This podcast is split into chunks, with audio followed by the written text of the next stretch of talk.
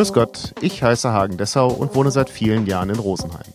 Ich finde, im Rosenheimer Land und im Chiemgau wohnen viele interessante Menschen, die interessante Geschichten zu erzählen haben. Und das machen sie in meinem Podcast. Hallo Welt hier Rosenheim. Heute zu Gast Fabian Greiser. Ja, ähm, also Fabian Greiser, mein Name. Ähm, Ende 30 jetzt dieses Jahr. Habe früher sehr, sehr viel Basketball gespielt. Bezeichne ich gern als mein, mein erstes Leben.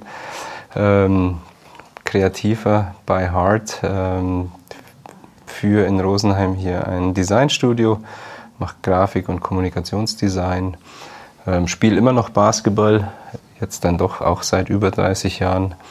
Ähm, und bin zunehmend auch künstlerisch aktiv ähm, bezeichne mich selbst gerne als äh, Artist, Baller, Creative Designer und Enthusiast. Ja, herzlich willkommen, Fabian. Ähm, wenn man deinen Namen bei YouTube eingibt, dann ähm, trifft man auf eine Reihe von äh, ein bisschen aus der Zeit gefallenen Videos, muss man sagen, weil es zu der Zeit noch keine ähm, Handys gab.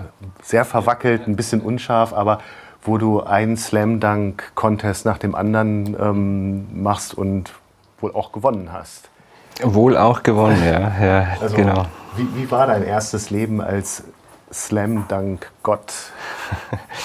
ähm, aufregend, auch sehr, sehr aufregend, vielseitig. Äh, durfte ganz viele tolle Erfahrungen machen.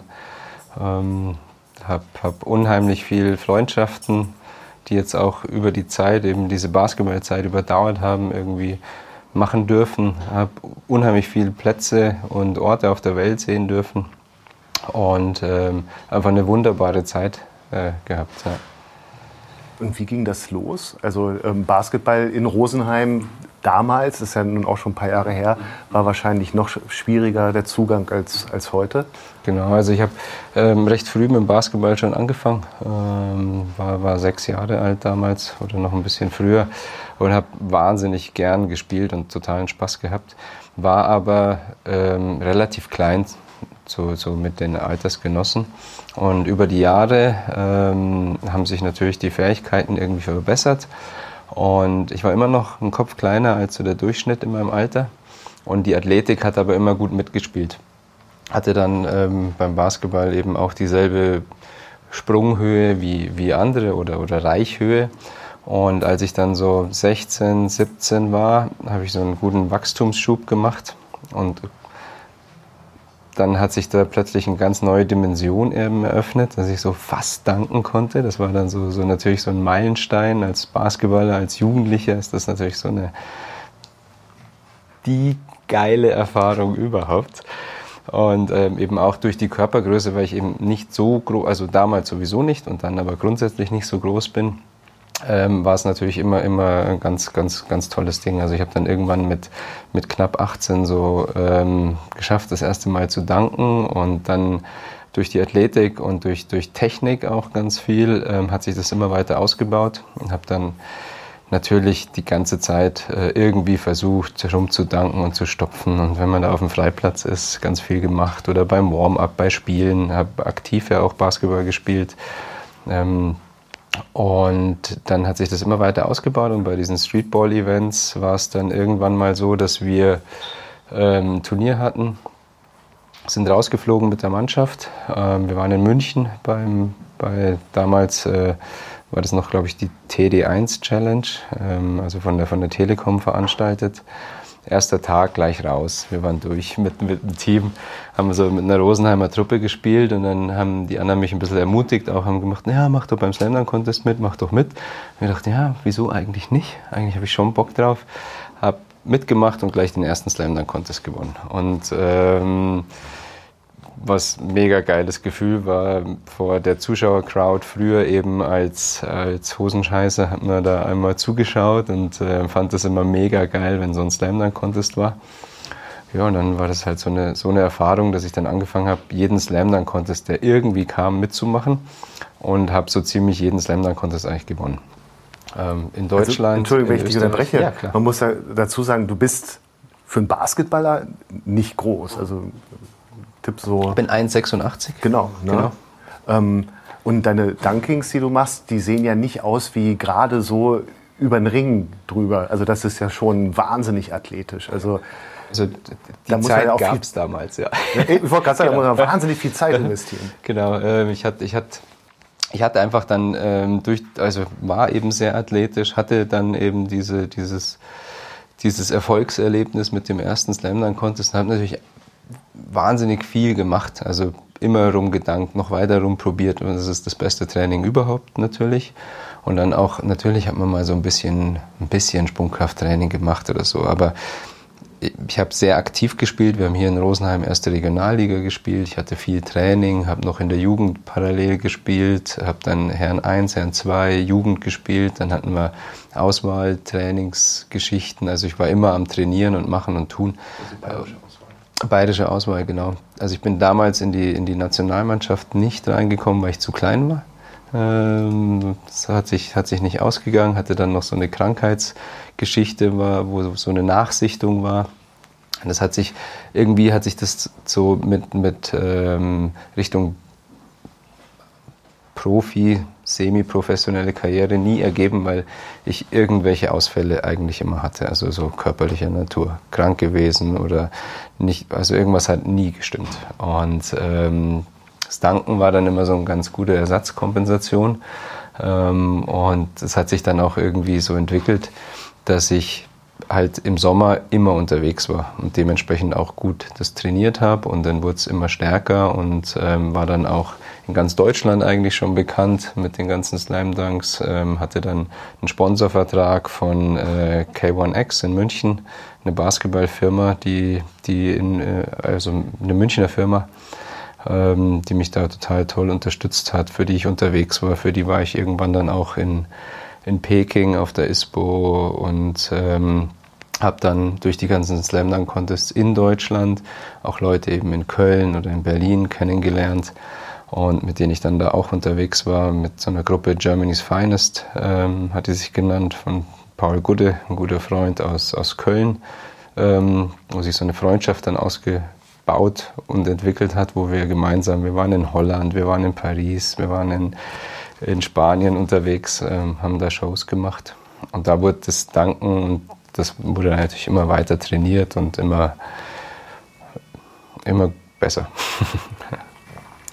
Aber ähm, gleicht es das aus, die, diese Situation nicht ähm, mit dem Mannschaftssport diese Reisen durchführen zu können?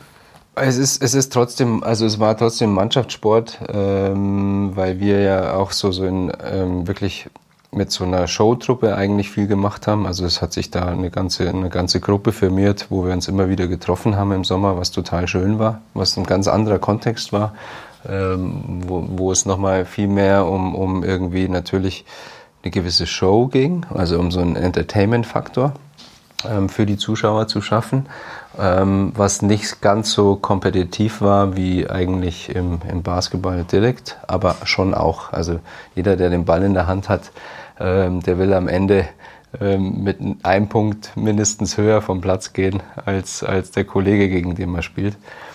Und somit hat sich da schon auch so, so, so ein cooles Miteinander verbunden. Und was sehr schön war eigentlich an diesen ganzen Show-Events war, dass es über die Grenzen hinausging. Dass es eigentlich teilweise eine ganz internationale Geschichte war. Wir haben 2006 haben wir so eine, in so einer Europa-Auswahl in Madrid äh, bei der Europameisterschaft so Shows gemacht. Da haben wir aus ganz, ganz Europa zusammengewürfelt und haben miteinander gespielt und also miteinander und gegeneinander. Und das war schon, schon, also es war schon ein cooles Miteinander, aber natürlich anders als äh, mit einem regulären, mit einem Verein oder so. Ähm, ja, das war, war natürlich so, so immer so ein Downer. Man hätte gern irgendwie Basketball auch zur Profession gemacht. Ähm, klar, der Wunsch ist da als Jugendlicher sowieso. Ähm, aber es, man, man hat dann schon gemerkt, es ist halt in Deutschland schwierig und zu der Zeit war es noch viel schwieriger. Es war so gerade, dass, dass Dirk Nowitzki so on the rise war. Das ist, ähm, da hat so ein, so ein Hype irgendwie angefangen mit dem Basketball, aber es, es war halt nochmal noch mal eine ganz andere. Dafür warst du dann schon zu alt für den Nowitzki-Hype. Mm, na, ähm, nein, eigentlich nicht. Also, also das schon, wir haben das schon gut mitnehmen können, ähm, auch so, aber ähm, man hat schon festgestellt, dass da ist im Deutschland, im deutschen Basketball, da ist das Interesse halt dadurch immer mehr gewachsen. Es wurde immer populärer und dann wurden die Förderungen auch nochmal anders. Also ich habe früher als, als Jugendlicher dann schon mal äh, das Angebot irgendwie gehabt, bei Bayern München auch zu spielen und hätte da die Möglichkeit, mit denen irgendwie ähm, höherklassig irgendwie zu kommen. Da waren die gerade, haben die so einen, so einen Professionalisierungssprung gemacht in die zweite Liga. Davor haben wir immer gegeneinander gespielt mit Bayern. Und dann war das ähm, für mich in dem Alter auch noch irgendwie schwierig, den, das zu sehen. Und ich war dann auch schon irgendwie 15, 16, wo ich dann auch das nicht mehr so gesehen habe, okay, ich werde jetzt hier irgendwie Vollprofi. Ähm, da war dann der Fokus mit 17, 18, war dann noch so, okay, jetzt machen wir den Schulabschluss mal fertig und so ein bisschen bodenständiger. Und dann gab es eben schon diese, diese, diese Anfänge mit, mit den Dunkings, wo man dann im Sommer unterwegs war, was unheimlich viel Spaß gemacht hat. Und so hat sich das einfach nie so ergeben. Ähm, und bin im, im, Nachgang hat es dann irgendwie alles Sinn gemacht, weil ich dann auch ähm, ein paar Verletzungen eben hatte. Ähm, beim, beim Ligaspiel habe ich mir Sprunggelenk irgendwann mal gebrochen. Ähm, beim Show-Event in, in Madrid bei einem anderen ähm, ging das Knie nach hinten durch und so. Und so hat sich immer mehr sowas aufgebaut, wo ich halt auch festgestellt habe, okay, mein Körper hätte wahrscheinlich so eine Profikarriere gar nicht ausgehalten. Wahrscheinlich. Das ist meine Annahme. So fühlt sich, so fühlt sich ja. besser an. Und, und das macht es dann wahrscheinlich auch leichter, oder? Dann zu sagen. Oder? In, in gewisser Weise ja. ja. In gewisser Weise ja. Das ist natürlich zu, zu dem Zeitpunkt ist das, ist das ein ähm, Weltuntergang, ähm, klar. Ähm, Vor allem, wenn man so viel Zeit investiert, also ja auch gerne Zeit genau, investiert. Genau. Ne? Aber man, man lernt natürlich unheimlich viel über sich ähm, in der Zeit. Man muss auch in, in frühen in frühen Jahren irgendwie dann schon auch irgendwie damit anfangen umzugehen ähm, für Sachen, wo man eben keine Einflussnahme drauf hat ähm, und, und was, was sich furchtbar unfair anfühlt. Aber das gehört halt irgendwie dazu zum Leben. Ne? Na, ich habe gerade vor ein paar Tagen ein Interview mit äh, Dennis Schröder gehört mhm. und der hat gesagt, er war bei einem Auswahltraining mhm. und da hat ähm, auch auf Bundesebene und da hat der Trainer gesagt, du bist zu klein. Ja, ja. ja? Und, und dann hat er gesagt, dir zeige ich es. Und irgendwie drei Jahre später war dann dieser Trainer wieder seiner und dann hat er gesagt, ich spiele nur, wenn du dich entschuldigst. Ja, okay, ja. ja. also das Gefühl kann ich unheimlich gut, äh, kann ich unheimlich gut nachvollziehen. Also bei, bei meiner ersten Jugendauswahl, da war ich zwölf oder was, da ging es um, um in die bayerische Auswahl zu kommen und da hatte ich genau das Feedback eben bekommen. Ähm, bin ich nicht reingekommen, weil ich einfach damals noch ein Kopf kleiner war als alle anderen und dann ähm, eben im, im, Jugendbereich in so einer Nachsichtung, als ich dann eben schon gewachsen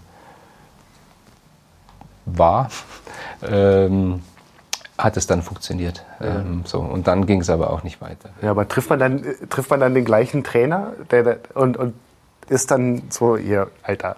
Ja, es ist ja, es ist ja, es ist ja nicht eine Einzelentscheidung eigentlich von einem Trainer und es gibt, und es sind natürlich so Punkte, wo, nach, nachdem das Alter auch dann so weiterging, ähm, man versteht es ja, man kann es ja nachvollziehen. Es mhm. ist ja tatsächlich so, wenn du, wenn du jetzt die Kids mit, mit elf, zwölf Jahren hast, wer bleibt denn da dann dabei? Man weiß es nicht. Ähm, man man, man kann es einfach nicht unbedingt entscheiden. Ähm, oder, oder man entscheidet nach, nach Faktoren, eben Wahrscheinlichkeitsfaktoren. Und es gibt so einen Satz äh, im Basketball, der gern zitiert wird: You can't teach height. Mhm es ist halt einfach eine Fähigkeit, die beim Basketball nicht von der Hand zu weisen ist. Größe ist da nicht ganz so kacke ähm, und die hatte ich halt damals nicht. Ja. Und für mich war dieses, dieses hey, ich zeig's dir, ähm, ich habe das über, über halt die Athletik dann tatsächlich für mich kompensieren können und durch das, dass ich auch auf so einem internationalen Level eigentlich äh, mit dem Danken unterwegs war, war das für mich schon so eine Kompensation und was, was so, ja okay, mhm. das den Leuten da für mich so in meiner Wahrnehmung schon so ein bisschen auch beweisen können, dass Extraordinäres geht, was, was ich mir damals ja auch selber jetzt so, ich habe mir das erträumt, klar, aber nicht vorstellen können. Ja. Und, ähm, ja. Und dann sagst du, ist es ja irgendwann vorbei, das Knie macht nicht mehr mit, Sprunggelenk macht nicht mehr mit. Mhm. Ähm, Und dann bist du irgendwann beim Grafikdesign gelandet. Also das ist ja auch wahrscheinlich nicht der nächste Weg. Also es ging, es ging schon ein bisschen früher los äh, mit dem Grafikdesign oder grundsätzlich mit Gestaltung.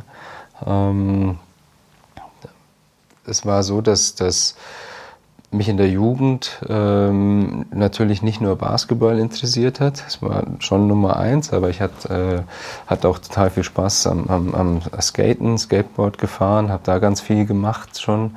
Und ähm, in, in diesen ganzen popkulturellen Sportarten, was Basketball natürlich auch ist, was in, diesen, in den 90er Jahren ähm, dieser ganze Medien- und Marketing-Hype, der da auch natürlich passiert ist, man hat das mitgekriegt. Ähm, da gibt es natürlich so einen visuellen Reiz ähm, und beim Skaten auch natürlich. Und da habe ich angefangen, mich, mich auch eben für, für so ein bisschen ähm, Kunst aus den ganzen urbanen Bereichen eigentlich zu interessieren. Und dann ähm, ging es los mit Graffiti, habe dann angefangen auch ähm, Graffitis zu malen, zu sprühen. Etwa hier in Rosenheim? Ja, sehr hier in Rosenheim. Hatte dann äh, Auftragsarbeiten hier auch ja. schon, ähm, habe da viel gemacht und es hat extrem viel Spaß gemacht. Also schon als Teenager? Als Teenager, genau. Ja. genau. Also da habe ich schon mein erstes Taschengeld habe ich eigentlich damit aufbessern können mit Auftragsarbeiten, ähm, was total toll war. Und ähm, so hat sich das dann eigentlich alles schon so parallel so ein bisschen weiterentwickelt. Ähm, habe dann zu meiner aktiven Basketballzeit, habe dann so ein, so ein FSJ im Sport gemacht. Das, das gab es damals ganz neu eigentlich, mhm. als ich gerade aus der Schule gekommen bin. Ähm, habe dann hier in Rosenheim ähm, in der Lessingstraße in so einem Bürgerbüro gearbeitet und habe durch diese künstlerischen Aktivitäten habe ich dann angefangen so alles zu gestalten, was man da gestalten konnte und hat da dann auch so eine Berührung. Ah okay, hey, das ist schon irgendwie ganz geil, ähm, so mit dem Rechner auch zu gestalten. Da hat man noch mal andere Möglichkeiten. Das macht auch irgendwie Spaß. Entschuldige, ich muss noch mal nachfragen. Also du hast ähm, die, für das Bürgerbüro äh, die, die Briefköpfe gestaltet oder Dinge in Rosenheim? Ah, Dinge in Rosenheim. Also zum Beispiel habe ich in, in diesem freiwilligen sozialen Jahr hatte ich, äh, habe ich ein Streetball-Turnier veranstaltet. Mhm. Und dann habe ich die Flyer dafür gemacht und die Plakate und so weiter. Und wenn in dem Bürgerbüro irgendeine Veranstaltung war, dann habe ich mich auch um die Flyer da gekümmert. Oder dann haben wir, dann haben wir so das, das, das Logo von diesem Bürgerbüro habe ich dann irgendwann gesprüht und das hing halt dann in dem Bürgerbüro und habe so ein bisschen den, den Arbeitsalltag für mich eigentlich irgendwie neu mitgestaltet. Mhm. Und für mich war es immer so nach dem Training, also ich hatte eigentlich immer den, den ganzen Abend Training und das Zeichnen und Malen war für mich immer so ein super Ding zum Runterkommen nach dem Training. Du kommst also hast bis zehn Training, kommst aus der Halle, bist maximal gehypt, der Körper pumpt noch wie Sau. Ähm, und dann war das Zeichnen immer so, dann habe ich bis, bis eins oder was, habe ich gezeichnet, habe an Graffiti-Sachen gearbeitet und, und habe da rumskizziert und bin so wieder gut runtergekommen und hatte einen total schönen Ausgleich. Und das hat mir damals schon total Spaß gemacht.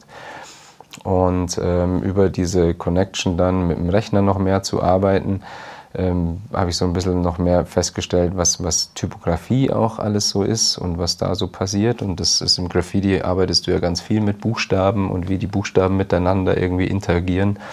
Und ähm, habe hab so Typografie noch viel, viel intensiver kennengelernt und fand das total geil, fand mhm. total faszinierend. Dann irgendwann eine Ausbildung eben danach äh, nach der Schule zum Mediengestalter gemacht, immer in dieser Parallelität mit, mit dem Basketball eben da waren dann, das war zeitgleich eigentlich, als ich die Ausbildung gemacht habe, wie ich die Shows gemacht habe.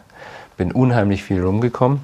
Also auch über die Ausbildung dann? Ähm, äh, nee, beim Basketball. Ja. Also beim Basketball rumgekommen mhm. und bei, bei der Ausbildung zum Mediengestalter eben habe ich so, was, was ist Marke, wie ist äh, Gestaltung und durch die Events, wo ich international unterwegs war, habe ich eigentlich die Creme de la Creme der Gestaltung gesehen. Also ich war für Nike auch unterwegs bei Nike-Events und die können das recht gut, äh, was Marke angeht.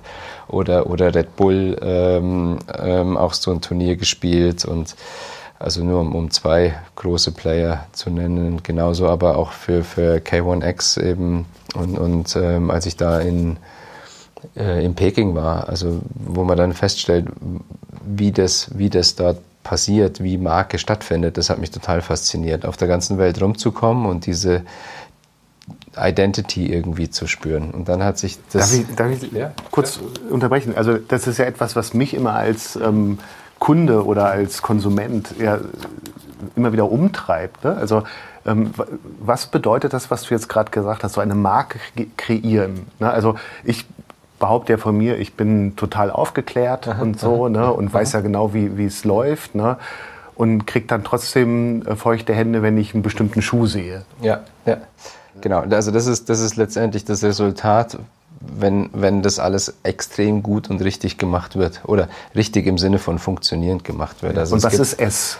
Äh, S-Branding, also alles, was, was Marke praktisch beinhaltet. Es gibt, ähm, es gibt so verschiedene Bausteine, so Markenberührungspunkte, wie man eben an, an so eine ähm, Idee, irgendwie wie man so eine Idee erlebbar machen kann. Ähm, sind zum großen Teil ganz viele so visuelle Aspekte, Schrift, Farbe, Logo, der Umgang mit, mit diesen Elementen, wie interagieren die, wie ist die, die, die Sprache, ähm, also diese diese, diese Markentonalität, ähm, jeder kennt es von Ikea, das Du, äh, mhm. es ist sehr auffällig. Also alles das wird, wird in so einem Branding-Prozess definiert.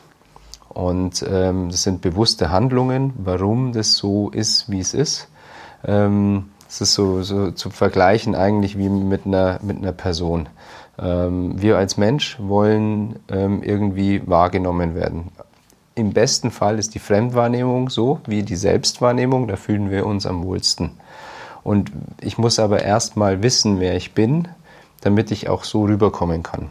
Und ähm, das, das, genauso ist es eigentlich für Marken. Also wenn ich weiß, ah, ich, ich bin, ich möchte der sportliche Typ sein, ich möchte sportlich wahrgenommen sein werden, dann kann ich mir einen Sneaker anziehen und eine kurze Sporthose, dann ist die Wahrscheinlichkeit höher, dass ich sportlich wahrgenommen werde, als wenn ich im Anzug rumlaufe. Und das muss ich mir bewusst machen und dann kann ich auch dementsprechend natürlich agieren. Und in so Markenprozessen wird das vorher definiert, also das ist praktisch eine strategische Grundlage. Ähm, wer will man sein? Wozu macht man überhaupt, was man macht? Ähm, und daraufhin kann man dann definieren, in welchen Ausprägungen man auftreten möchte. Also und, und weil du sagst, so die Kommunik oder die äh, Kohärenz von ähm, Logo und Schrift. Mhm. Also zum Beispiel mag ich dann Puma nicht. Weil mir das Logo mit, in Kombination mit der Schrift nicht gefällt. Mhm. mhm. Genau, das kann natürlich sein. Es kann nicht sein, dass die alles richtig machen, weil du nicht die Zielgruppe bist. Ja. Äh, oder die ärgern sich tierisch und denken sich, shit, das hätten wir besser machen können. Das kann beides sein. Ja. ja.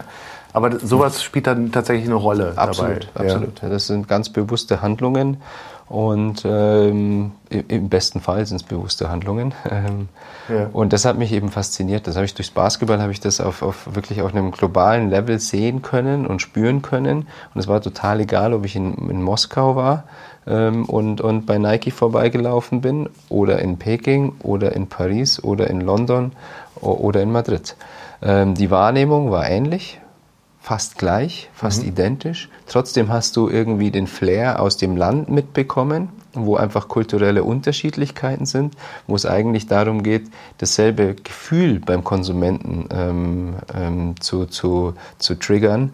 Und das war eigentlich, also es war für mich halt eine wahnsinnige Schule und es hat mir so Spaß gemacht durchs Basketball, äh, diese, diese, diese, diese Erfahrungen zu machen und das dann eben zu kombinieren. Und dann war für mich ganz klar, dass, dass, so, dass ich mit dem Basketball weiter das Design eben ausbauen möchte, weiter in der Gestaltung unterwegs sein. Und so ist es für mich auch ganz natürlicher Fluss und ganz natürliche Entwicklung gewesen, ähm, da irgendwie so weiterzugehen. Ja.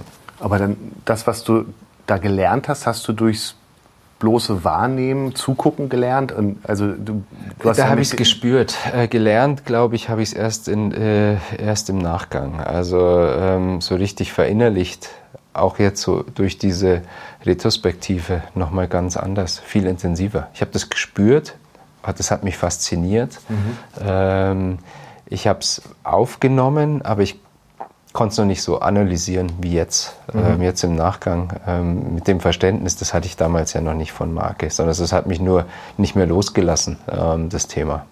Ja. Und hilft dir das heute noch? Ah ja, absolut, klar. Sehr.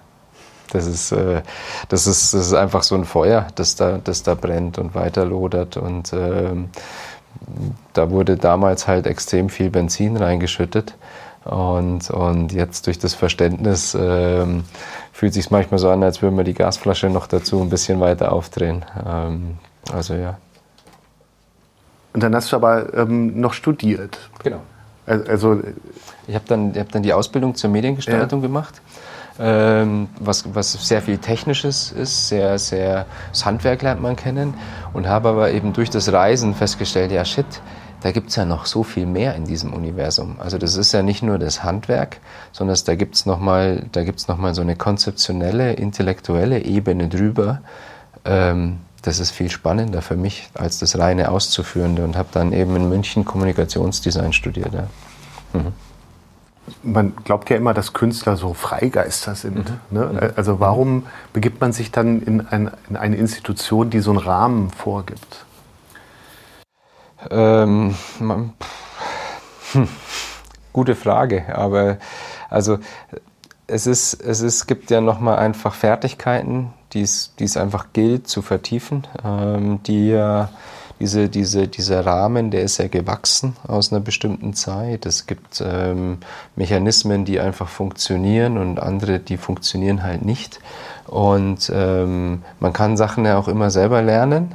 Muss man aber nicht. Man kann auch manchmal von den Erfahrungen von anderen sehr gut profitieren und seine eigenen Schlüsse daraus machen. Mhm. Und das mochte ich eigentlich schon als, als Kind. Ähm, ich hatte schon, schon recht früh immer meinen eigenen Kopf, habe mir die Sachen angehört und habe dann super viel nachgefragt und habe dann mein Ding draus gemacht. Und ähnlich habe ich es eigentlich äh, mit dem Designstudium so für mich irgendwie erkannt. Also ich habe hab, äh, während im Studium manche Kurse halt nicht besucht, die aus der handwerklichen Natur sind, die ich durch die Lehre schon irgendwie hatte und habe mich auf andere Sachen konzentriert, die, die ich irgendwie interessant fand.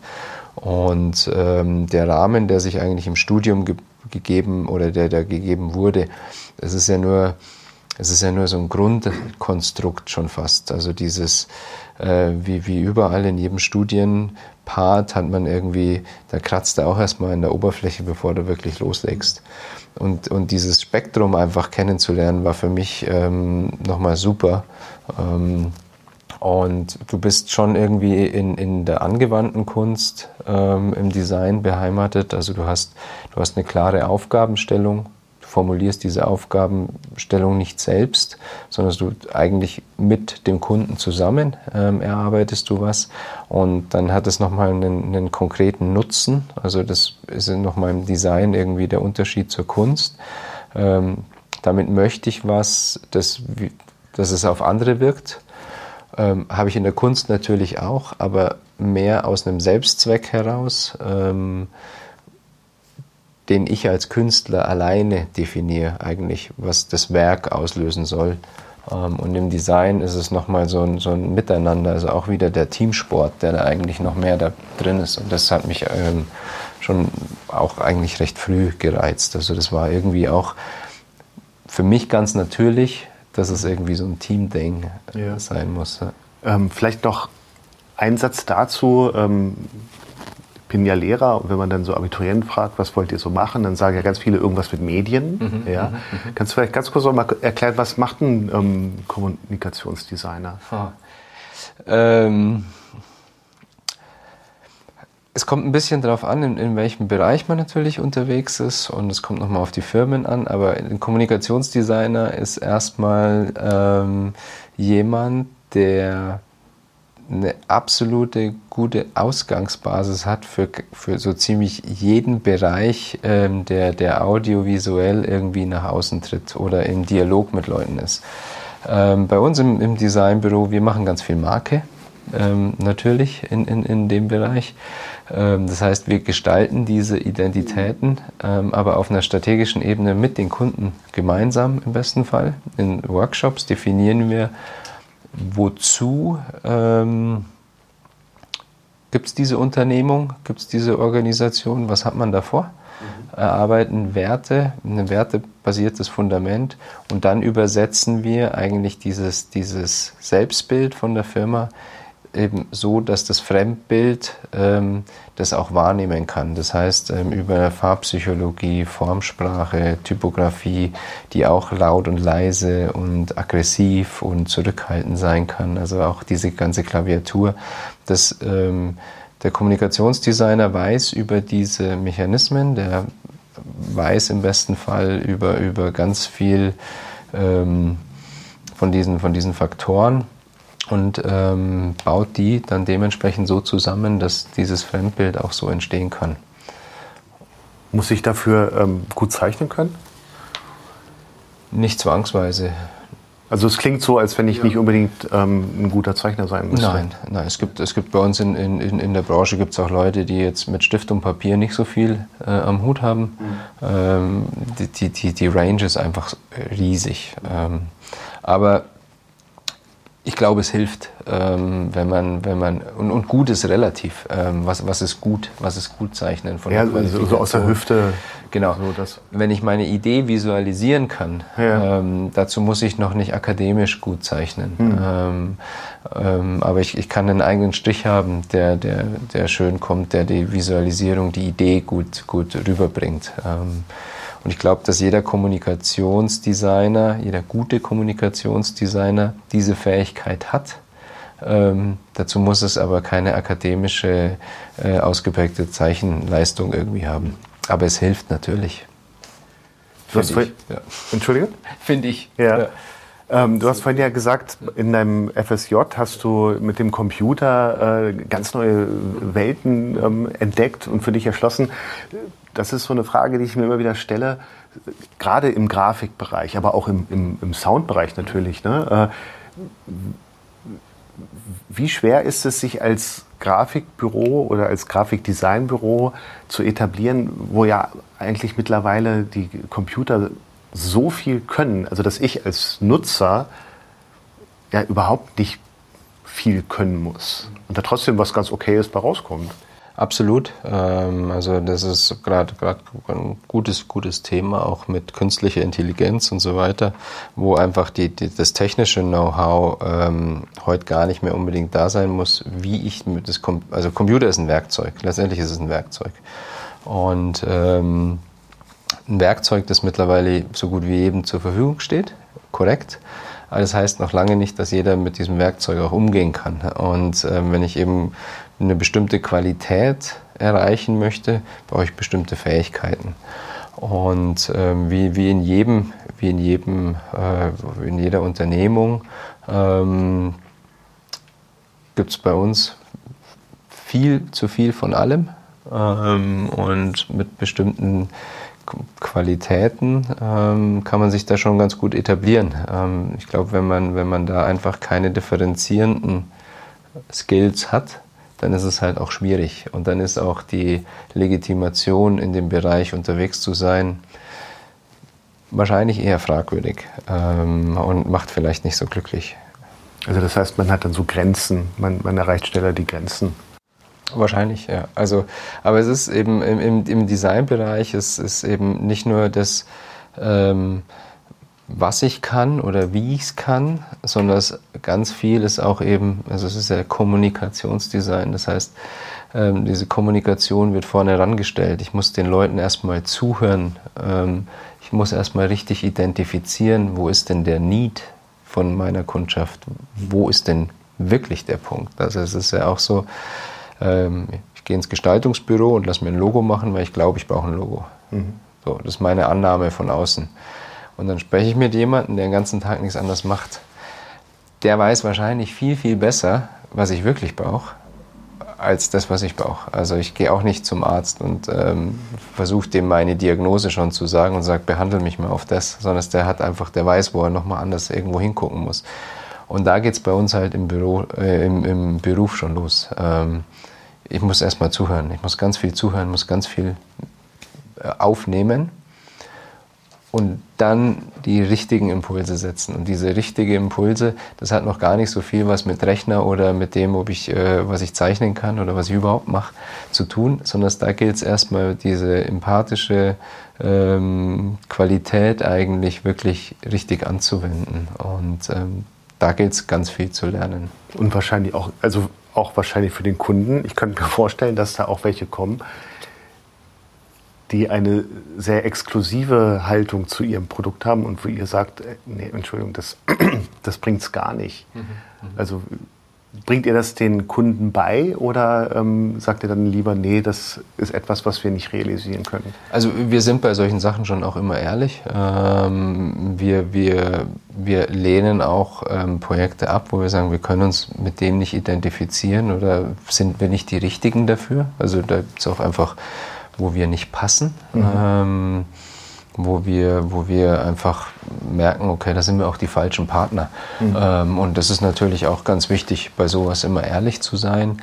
Und ähm, wir haben, wir haben es recht gut hinbekommen, dass wir, dass die richtigen Leute zu uns finden, die passen. Mhm. Ähm, und, und wir uns da immer irgendwie gut ergänzen. Und das ist eigentlich recht schön, weil wir mit allen von unseren, also mit allen unseren Kunden ähm, wirklich auf Augenhöhe arbeiten können und so eine partnerschaftliche äh, Atmosphäre eigentlich etablieren. Mhm. Ähm, Gibt es einen moralischen Kompass beim, beim, beim Branding, bei Werbung? Also Werbung zum Beispiel sind wir so ziemlich raus. Ähm, ja, ich habe früher habe ich habe ich so ein bisschen ähm, habe ich mir auf die Fahne geschrieben, so ähm, also Büro für Design und Werbung.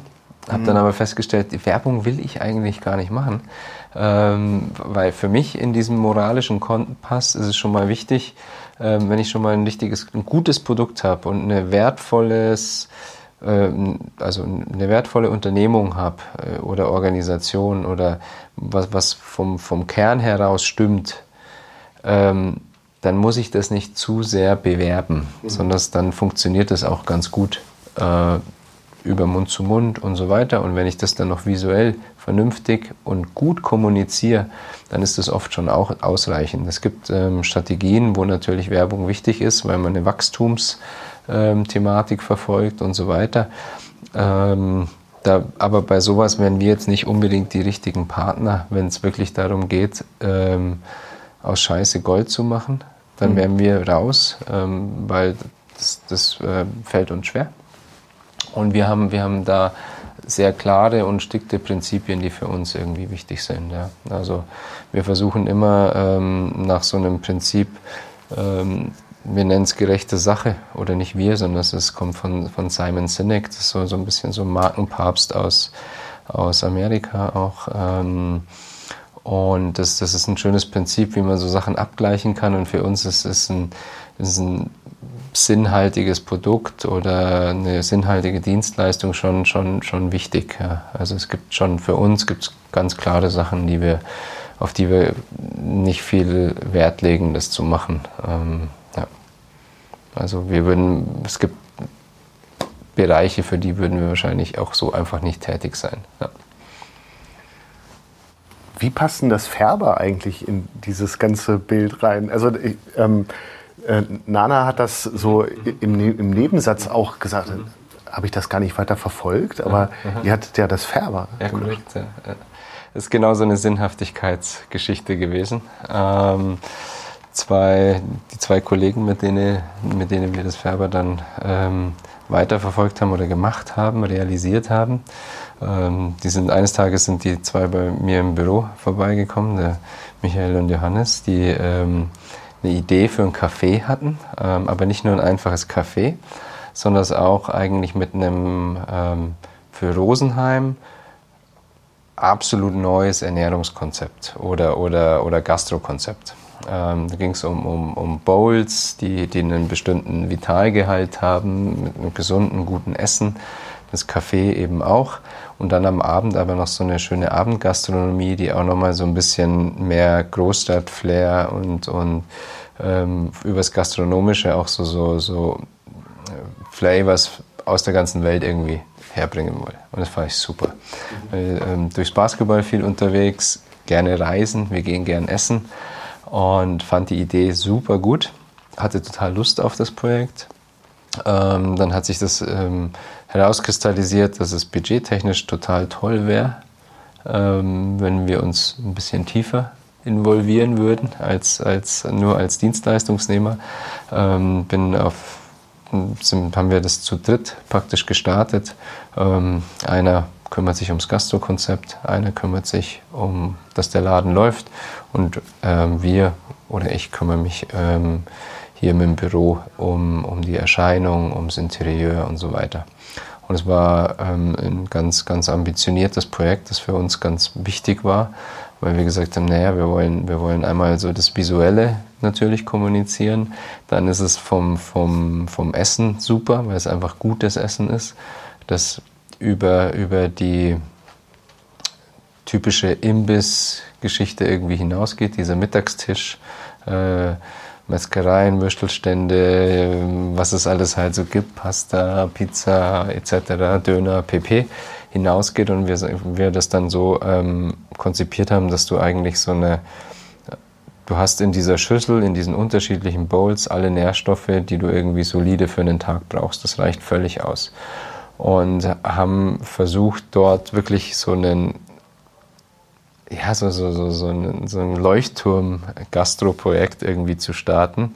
Ähm, super überambitioniert, ähm, aber unheimlich viel Freude eigentlich an, an diesem Fortschritt gehabt und ähm, es ist uns auch nicht schlecht geglückt. Äh, gibt aber dann noch, noch, noch weitaus andere Perspektiven, ähm, die in so einer Gastronomie oder, oder Schwierigkeiten, die in so einer Gastronomie irgendwie mitlaufen. Und dann mussten wir nach einem halben Jahr, weil wir es wirtschaftlich ähm, einfach nicht, nicht so hinkriegen konnten, wie wir es uns vorgestellt und erhofft haben, mussten wir die Reißleine ziehen. Mhm. Das klingt für Rosenheim sehr ambitioniert. Ja, und vor allem auch für die Zeit. Also es ist jetzt über fünf Jahre her. Ja. Äh, jetzt gibt es die, die ersten äh, Bowl-Läden, die, die franchise-mäßig äh, schon fast global irgendwie unterwegs sind. Wir haben jetzt in Rosenheim auch wieder einen, einen Bowladen, der das super macht. Wir haben, wir haben da, glaube ich, schon so ein bisschen, äh, bisschen so mal an dem Status quo gerüttelt, was uns total freut. Ähm, und mich freut total, dass es Färber weiter ähm, wieder so gut läuft, äh, mit einem gastronomischen anderen Konzept. Ähm, das war aber für uns zu dem Zeitpunkt eben auch wieder dieses, dieses ideelle, ähm, kein, kein Thema, dass wir sagen, wir ändern jetzt das gastronomische Konzept, um den Laden irgendwie zum Laufen zu halten. Das war nicht der Wunsch, sondern der Wunsch war wirklich, ähm, ein neues Mindset irgendwie zu, zu etablieren. Ja. Ein Bewusstsein dort irgendwie zu kreieren. Das bringt ist eine schöne Überleitung zu, zu dem Punkt, dass du ja auch mittlerweile künstlerisch tätig mhm. bist. Ist das auch so eine Frage? Ähm, das, ein anderes Mindset zu kreieren. Also ich könnte mir vorstellen, dass wenn man ähm, kreativ arbeitet, dass er so das ähm, Arbeiten für andere, also selbst wenn es in der Kommunikation funktioniert, auf Dauer auch nicht befriedigt. Oder, oder in der Tiefe vielleicht. Ja, also es ist, ich lieb's, das Gestalten um, um einen Zweck zu erfüllen und so. Ist super geil. Ähm, und ich, also werde das immer machen, werde das immer weiterverfolgen. Das liegt mir total. Aber ähm, es, es hat immer was ganz Zielgerichtetes. Und das Explorieren und Ausprobieren ähm, kannst du in einem, in einem Kundenprojekt nur zu, einem, zu einer bestimmten Grenze halt einfach gehen. Zeit und Budget. Hm. Das ist einfach der Punkt. Ähm, ich habe da eine Freude auch dran, über diese zeitliche oder budgetäre Grenze hinauszugehen, für mich, um es auszuprobieren. Habe aber festgestellt, dass mich auch ganz viele Sachen reizen, die, die gar keinen Sinn und Zweck haben müssen. Hm. Ähm, und das ging mir so ein bisschen ab. Ähm, in, in, in, im, im, Graffiti hatte ich das, da habe ich die Kunst, die habe ich für mich gemacht, um, um eben diese reine Ausdrucksform zu machen. Und ob die jetzt äh, das so kommuniziert hat bei irgendwem und getriggert hat oder nicht, das war mir total egal. Und ähm, das kann es im Design halt nicht sein. Also da willst du schon einen Zweck erfüllen. Und dann war für mich der Punkt, okay, diese Grenze habe ich glücklicherweise in, im Büro erreicht oder, oder und, und hat einfach das Bedürfnis wieder, es war auch so, so kam so ein bisschen mit der Corona-Zeit, auch ähm, künstlerisch einfach zu explorieren, auszuprobieren, noch ein bisschen experimenteller zu werden und habe da gemerkt, so ja, es tut mir total gut. Ähm, ich fordere mich in der Kunst, ich, ich ähm, habe da, hab da Spaß an, an diesem Austausch im Kopf. Äh, also was bedeutet es, ähm, wenn man sagt, ich fordere mich in der Kunst? Ähm, über meine Grenzen eigentlich hinauszugehen. Die, das, was ich im, im Sportlichen ähm, damals gemacht habe und immer gern gemacht habe, erstmal neue Fähigkeiten zu erlernen durch Übung. Also zum Beispiel Kalligrafie? Also, zum oder? Beispiel Kalligrafie, ja. ja. Ähm, oder auch dann diese sportlichen Grenzen, diese körperlichen Leidensfähigkeiten, ähm, die man im Sport, wo man halt über die Grenzen hinausgeht und total erschöpft ist, mhm. auch sowas mit in die Kunst zu, zu integrieren, weil es ist dieser kreative Prozess, äh, jeder kreative Prozess, um ein bestimmtes äh, Tiefgang zu erreichen, ähm, bedarf es einfach dieser, dieser kreativen Euphoriekurve, die dann in eine Frustration geht und dann muss man durch dieses Tal durchgehen und dann wird man da wahnsinnig tolle Erfahrungen machen. Ähm, und da habe ich auch einen Spaß in der Kunst dran ähm, und, und eine intensive Auseinandersetzung mit, mit mir und meinen Gedanken über verschiedene Medien, ähm, über die Malerei zum Beispiel. Also ich habe jetzt so ein, so ein ähm, Kunststudium noch gemacht ähm, mit Malerei über die Akademie der Bildenden Künste in Kolbermoor, so ein freies Studium, wo es einfach darum ging, nochmal äh, auch, auch malerische Fähigkeiten dazuzulernen, also auch wieder dieses an diesem Gerüst sich zu orientieren, um eigene Perspektiven dann daraus weiterzuentwickeln. Und merke halt, dass, dass da nochmal ein ganz anderer Dialog stattfindet der natürlich auch in, im Alltag irgendwie sich wiederfindet und sich verändert. Ja. Ja. Ähm, das finde ich immer ähm, der Dialog mit etwas. Also wenn wir uns unterhalten, klar, Dialog. Ne? Also wie funktioniert ein Dialog mit einem Bild? Mhm.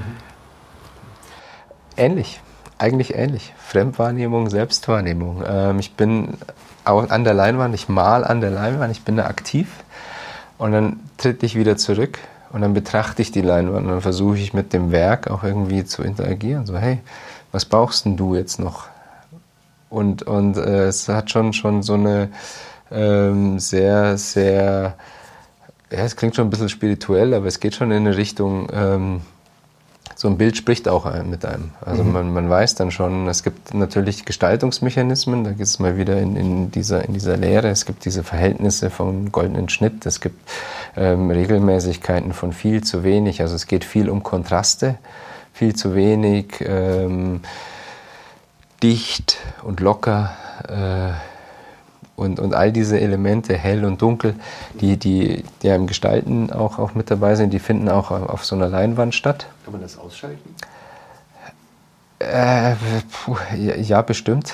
Ähm, manchmal klappt es, manchmal nicht. Ähm, aber genau das sind diese Fähigkeiten, die es auch ein bisschen zu lernen gibt, mhm. ähm, was, was mir so viel Freude eben dran macht. Ja, ja. Und jetzt komme ich und gucke mir das Bild an. Ähm, spricht das äh, also ich habe oft das Gefühl, dass, dass ähm, Kunstrezeption wahnsinnig intellektuell ist. Mhm, mh, mh. Ähm, was, was ich auch so im, im Gespräch mit, eben mit Schülern ja auch, ja. auch merke. Ja. ja. Also was oder wie sollte man deiner Meinung nach einem, einem Kunstwerk gegenübertreten? Also ich glaube, da, da würde ich gar keine, keine ähm, offen also erstmal mit einer Offenheit. Aber wie kriegt man das hin? Ähm, diese das Offenheit zu, zu erkennen vielleicht oder sich auf, auf ein Werk einzulassen und zu sagen, hey, was ist denn, was könnte denn vielleicht so eine Intention vom Künstler gewesen sein? Welche, welche Rhythmik hat er benutzt oder auch nach Elementen zu suchen, ähm, genau diese Kontraste, diese Gegenüberstände, Proportionen zu suchen, ähm, fängt man so irgendwie an, ein Bild zu betrachten, öffnet sich nochmal ein ganz neues Universum. Es geht nämlich gar nicht darum, ob, ob mir das einfach gefällt, sondern es auch in, in den Aspekt, ja, was macht es denn mit mir, wenn ich es anschaue. Hm. Ähm, wie zum Beispiel auch, auch bei uns hier im, im Designbüro ist ein ganz wichtiger Wert für uns ähm, in, in, dem, in dem Bereich ist, ist, ist, ist Ästhetik. Und Ästhetik ähm, heißt nicht, dass alles immer schön ist, sondern es ist eine eigene Ästhetik, die kann auch grauenhaft sein oder die kann auch ähm, das wird ein Auftraggeber aber nicht wollen, oder? Es kommt darauf an, was man macht. Okay. Also das muss man immer definieren. Selbstwahrnehmung, Fremdwahrnehmung, ja. was es sein soll. Also brutalistische Bauten haben eine wunderschöne Ästhetik. wunderschön im Sinne von, die ist geschlossen, die funktioniert und hat eine ganz tolle Eigenheit. Ähm, ist nochmal was anderes als, als äh, eine Blumenwiese. Die hat auch eine schöne Ästhetik, eine eigene Ästhetik. Und das ist für viele schön. Mhm. Schön ist oft gefällig. Mhm. Und ein Bild ähm, mit einer eigenen Ästhetik, das nicht gefällig ist, kann, kann ähm, auf den einen wahnsinnig abschreckend wirken und auf den anderen total anziehend, weil es genau was aufmacht, was, was in dem wohnt. Ähm, und diese Offenheit auf, auf Bilder eben oder auf Kunst grundsätzlich irgendwie ähm, mit, mit, mit dem Werk in, in Dialog zu treten auch und zu gucken, hey, hey du Kunstwerk, was willst denn du von mir? Was mhm. kannst denn du mir geben? Oder was kann ich dir denn für Aufmerksamkeiten geben? Mhm. Und dann ähm, passiert ein ganz schöner Austausch. Ähm, und dann hat Kunst einen ganz anderen Stellenwert, außer halt einen hübschen dekorativen Zweck. Ähm, da habe ich zwei Fragen. Also erstens, darf mir ein Bild einfach nur gefallen? Ja, sicher. Darf das. Okay. Ist doch super. Und das andere, ähm, du sagst diese Offenheit, bin ich ganz bei dir. Und ich frage mich immer, wie kriege ich das hin? Also ich, ich kann natürlich als, als Eltern mit, mein, mit, meinem, mhm. mit meinen Kindern mhm. ähm, schon in Ausstellungen gehen mhm. oder, oder Bilder an, also egal wo, Bilder angucken und so. Und ähm, aber wenn ich diesen Zugang über meine Eltern nicht habe, mhm. also wie schaffe ich das? Viel, ich glaube, Perspektivwechsel grundsätzlich nicht so verkehrt, die Eigenschaft im Leben. Ähm, Sachen versuchen anders zu sehen, immer wieder anders zu sehen. Ähm, das, glaube ich, führt schon mal zu einer, zu einer starken Offenheit gegenüber allem ähm, und auch zu, zu, zu, Kunstwerken. Und natürlich auch gewisse, wenn man, wenn man sagt, naja, es reizt mich irgendwie, ja, dann da einfach mal ein bisschen reinlesen vielleicht, was mhm. Kunst so sein kann mhm. oder was das ausmacht. Ja, aber dann gibt es ja auch diesen Satz, das soll Kunst sein. Mhm. Ja. ja. Was sagst du dem? das ist voll okay. Äh, wenn, wenn jemand da keinen kein Aspekt, äh, kein, kein, kein Gefühl dafür hat, dann, dann äh, braucht es auch keinen Dialog. Ähm, dann ist das voll in Ordnung. Also jeder darf seine Perspektive haben. Ähm, es, ist, es gibt ganz viel Kunst, die man vielleicht vordergründig nicht versteht. Sobald man sich damit auseinandersetzt, äh, versteht man die Dimension und ähm, was da dahinter stattfindet. Und das ist die Kunst. Die Kunst ist nicht unbedingt das Offensichtliche. Ähm, auch, auch, es gibt ja auch diese, diese Dialoge äh, mit, mit dem Wert von Kunst. Also wieso kostet das eine Bild nichts? und ich muss noch was draufzahlen, damit es mir jemand mitnimmt. Und das andere Bild äh, kostet so viel wie ein ganzes Bruttoinlandsprodukt von kleinen Kleinstaaten. Ja. Ähm, das, das, das, liegt halt einfach an dem, an dem Werk, an, an, an einer Ganzheit, an eigentlich am Lebenswerk des, des Künstlers, des Commitments, ähm, was der macht, was der schafft, ähm, wozu das Ganze steht, aber dann natürlich viel in der Projektion und das sind tausend Interpretationen, Welten und, und äh, dieses Universum ist halt, äh, das ist nur durch unseren Geist begrenzt. Also ich würde mir, wenn ich einen Van Gogh mir ins äh, Zimmer hänge, ein, ein Teil von dem Künst, also von Van Gogh selber genau. In mein Haus holen. Ja. Also nicht nur das Bild, sondern ja, auch eben so wenn es das mit dem Ohr ist, dann sowieso. Ja. ja. Aber ja, es ist, also man, man arbeitet in ein Kunstwerk als Künstler ganz viel von seiner Seele mit ein. Äh, man ist mit diesem Werk im Dialog. Man, man gibt einen Teil von sich nach außen. Ähm, und das ist das, was, was, was gute Kunst vielleicht von, von ähm, dekorativer, provinzieller Kunst so ein bisschen nochmal unterscheidet, ähm, wo, wo man merkt, ich mache das nicht nur einfach so. Also ein Künstler, der, der ernstzunehmende gute Kunst schafft, der macht die Sachen ganz bewusst. Ähm, da gibt es keinen Zufall.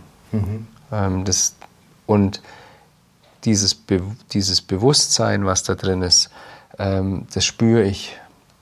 Und das sehe ich und wenn ich mich mit dem Künstler befasse, weiß ich drum und dann weiß ich nochmal viel mehr über das Kunstwerk, was da ist. Und dann lädt sich das natürlich auf. Dann diese Geschichte, also dieses, dieses Thema der Geschichte ist natürlich essentiell in der Kunst. Mhm. Und man gibt ganz viel in die, in die Kunstwerke mit rein als Künstler. Und das, was du als Künstler in deine Kunstwerke einbringst, was du an Neuem lernst, was, also einmal an, an Techniken, aber eben auch an äh, über dich selber. Mhm. Fließt das dann auch wieder in die Arbeit ähm, beim, bei den Brandings ein? Ja. Naja, schon. Also das ist so ein Prozess. Äh also arbeitest du heute anders als vor vier Jahren? Ja, Gott sei Dank. Ja. Ja, also jede Erfahrung, äh, jeder, jeder Entwicklungsgrad äh, fließt mit ein und ähm, das, das so, so ein bisschen auch, also auch so dieses Thema Fremdbild, Selbstbild. Du bist, du bist mit Sicherheit auch nicht mehr der, der du vor vier Jahren warst, mit den Erfahrungen, die man macht. Äh, man hat immer so einen Kern, hm. der man selber ist, der, der bleibt so unverrückbar, aber man wächst und man entwickelt sich anders und man geht mal eine andere Abzweigung und geht wieder die Straße zurück ähm, und, und, und ähm, lernt mehr und mehr dazu und, und dasselbe ist natürlich im, im Büro und ähm, in, im Branding und in allen Erfahrungen, die wir machen, die fließen alle mit ein und sind alle miteinander verwoben. Ja. Also du bist ja Rosenheimer, ne? du hast hier viel erlebt und auch an, an Design gesehen. Ich habe mich so gefragt, wie, wie State of the Art ist Rosenheim? Ähm, es macht sich. Also wir haben, als, als ich das Büro in Rosenheim gegründet habe, ähm, haben wir uns vorgenommen, dass wir am Status quo rütteln, wie auch mit, mit dem Färber. Das ging noch davor, deswegen hatten wir auch so viel Lust drauf. Ähm, wir, haben, wir haben auf jeden Fall ähm, haben wir ein wahnsinniges Potenzial schon immer gehabt und das die letzten, die letzten Jahre hier in Rosenheim mit, mit den Leuten, die da so am Drücker sind, ähm, immer weiter gepusht. Wir versuchen das immer weiter State of the Art zu machen und hinzukriegen und haben da auch toll Gott sei Dank viele Gleichgesinnte, die da auch Lust drauf haben von unseren, von unseren Kunden. Ähm, aber es ist, es ist schon noch gut Luft nach oben. Also, ja. Was würdest du gerne hier mal realisieren? Also was, was ich unheimlich gern realisieren würde, das wären so Stadtentwicklungselemente, ähm, die schon fast in eine architektonische, skulpturale Dimension irgendwie kommen, ähm, die die Stadt lebbarer und lebenswerter machen. Zum Beispiel? Ähm, zum Beispiel fände ich es total toll, ähm, einen, einen, direkten, unmittelbaren Wasserzugang in, in Richtung vielleicht vor Landesgartenschaugelände, ähm, Mangfallpark, so diese Richtung ähm, zu realisieren oder dort auch sowas wie, wie einen Basketballplatz ähm, zu etablieren. Sowas fände ich total toll als Projekt. Ähm, dann natürlich künstlerisch ähm, gibt es noch, noch äh, Potenzial in der Stadt ähm, was zu machen. Wir haben ganz tolle, ganz, also auch die, Städt, die städtische Galerie und der Kunstverein Rosenheim, die, die sind da auch sehr aktiv, die machen viel, sind da auf guten, guten Wegen ähm, hätte Lust, also Spiel, Spielstraßen ähm, anders zu gestalten, als man es jetzt irgendwie so offensichtlich hat, erlebbar zu machen. Und ähm, ansonsten haben wir Gott sei Dank schon an vielen Stellschrauben auch drehen dürfen. Ähm, aber es gibt nicht so dieses, dieses, dieses eine Projekt, wo ich sage, okay, das wäre es total, ähm, sondern es wir betreiben das mit unserem Ladenbüro schon, wo wir sozusagen, wir sind visuell, muss, wollen wir frischen Wind reinbringen, wollen das, wollen das irgendwie anders machen. Ähm, der Aufgabe stellen wir uns. Wir haben Bauherren, die sich Aufgaben stellen, äh, Gebäudearchitektur, Nutzbarkeiten anders zu machen, mit denen wir ganze Häuserfassaden ähm, gestalten und, und umbauen. Und, und da haben wir in Rosenheim auch schon ganz viel gemacht. Ähm, und, und da, da, freuen wir uns, was, was hier noch alles so kommt. Ja. Ja. Vielen Dank. Danke auch. Dann ähm, wünsche ich dir und eurem, deinem, deinem Laden, eurem Laden, unserem Laden. Das ist ein schönes, schönes Miteinander. Alles Gute und ich freue mich bei dem, was da noch so realisiert wird. Ja, vielen, vielen Dank, Dank Fabian. Wir freuen uns auch. Danke dir.